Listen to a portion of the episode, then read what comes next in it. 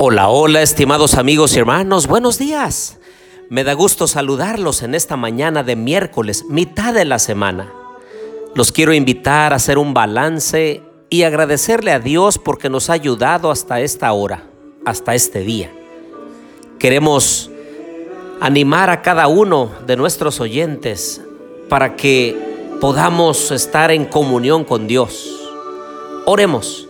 Querido Dios y bondadoso Padre, en esta hora, Señor, venimos ante tu presencia para agradecerte todas las bondades recibidas de tu mano.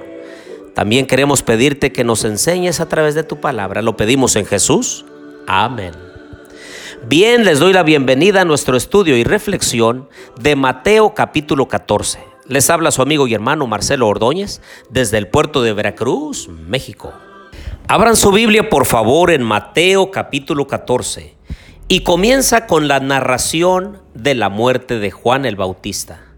Bien dice la palabra de Dios que el impío huye sin que nadie lo persiga. Porque Jesús había comenzado a predicar con poder, llamando al arrepentimiento.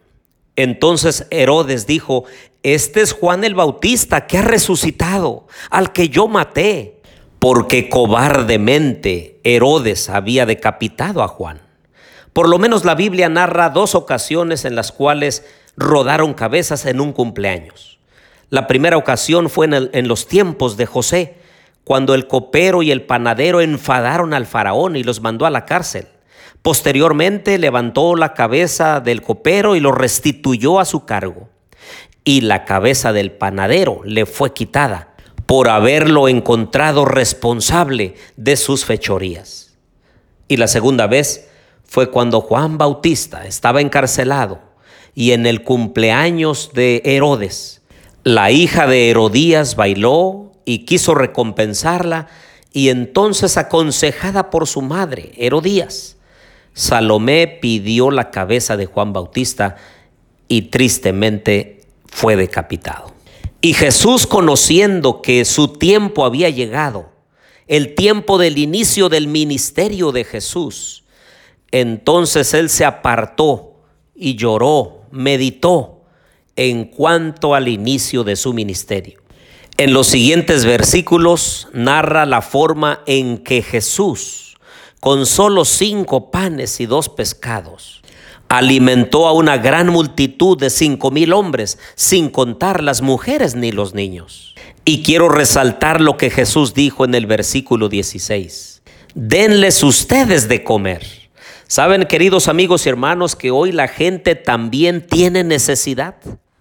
Muchas veces nosotros queremos solamente orar por las personas o decir, voy a orar por ti pero en la mayoría de las ocasiones necesitan más que oración, necesitan algo tangible, concreto, específico, algo que pueda satisfacer su necesidad física.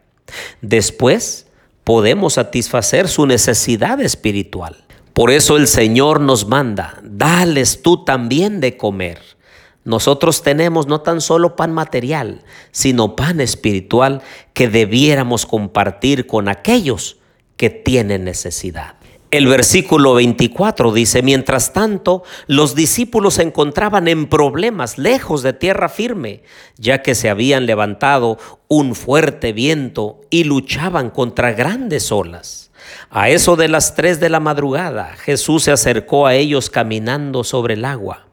Cuando los discípulos lo vieron caminar sobre el agua, quedaron aterrados, llenos de miedo, clamaron, es un fantasma. Pero Jesús les habló de inmediato. No tengan miedo, dijo, tengan ánimo, yo estoy aquí. Saben, queridos amigos y hermanos, no estamos solos. Cuando estamos en las peores crisis de nuestra vida, cuando estamos en problemas, en desafíos fuertes, el Señor viene a nosotros, a nuestro encuentro, y nos dice, no tengas miedo. Queridos amigos y hermanos, no sé por lo cual esté pasando cada uno. Puede haber perdido a un ser querido no hace mucho. Puede ser que esté en problemas financieros. Puede ser que haya problemas matrimoniales o con los hijos. Puede haber complicaciones en su vida interna. Y es en el momento más preciso cuando Jesús sale al encuentro y dice, no tengas miedo. Yo voy contigo. Es cierto que las situaciones difíciles van a acontecer en esta vida, pero no te preocupes, yo estoy a tu lado. Cobra ánimo, sigue adelante. Versículo 28 dice, entonces Pedro le dijo, Señor, si eres tú, entonces ordena que yo vaya a caminar sobre las aguas. Y Jesús le dijo, ven. Y cuando comenzó a hacerlo, iba todo orgulloso allí, pero cuando se alejó de la barca y vio que Jesús estaba más lejos y había un poco de olas, sintió miedo y se estaba ahogando. Y entonces Jesús lo levanta y le dice, hombre de poca fe, ¿por qué dudaste? Queridos amigos, esta es una lección también para nosotros, porque a veces en la vida creemos que tenemos fe en Jesús, pero cuando lo perdemos de vista, cuando queremos caminar por nuestras propias fuerzas, creyendo que podemos resolver por nosotros mismos las situaciones, es cuando las situaciones se tornan más complicadas y entonces nos hace falta fuerzas, nos hace falta fe.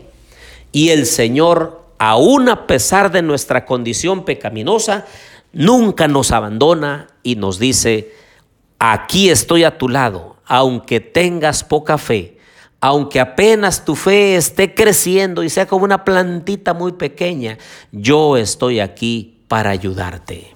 Queridos amigos y hermanos, aferrémonos a la mano poderosa de Dios. No nos soltemos de ella. Aunque pasemos por dificultades, el Señor está con nosotros. Los invito a aferrarse con todas sus fuerzas al único que puede resolver todos nuestros problemas, Cristo Jesús. Oremos. Querido Dios y bondadoso Padre, enséñanos el camino por el cual debemos andar. Y cuando pasemos por dificultades, tómanos de nuestra mano porque por nosotros mismos no podemos, Señor. Sustenta la vida de cada uno de mis amigos y hermanos. Acompáñanos en este día mientras andamos de aquí para allá, comprando, vendiendo, trabajando Cuida de nuestras familias, las ponemos en tus manos. Todo lo pedimos en el nombre de Jesús. Amén.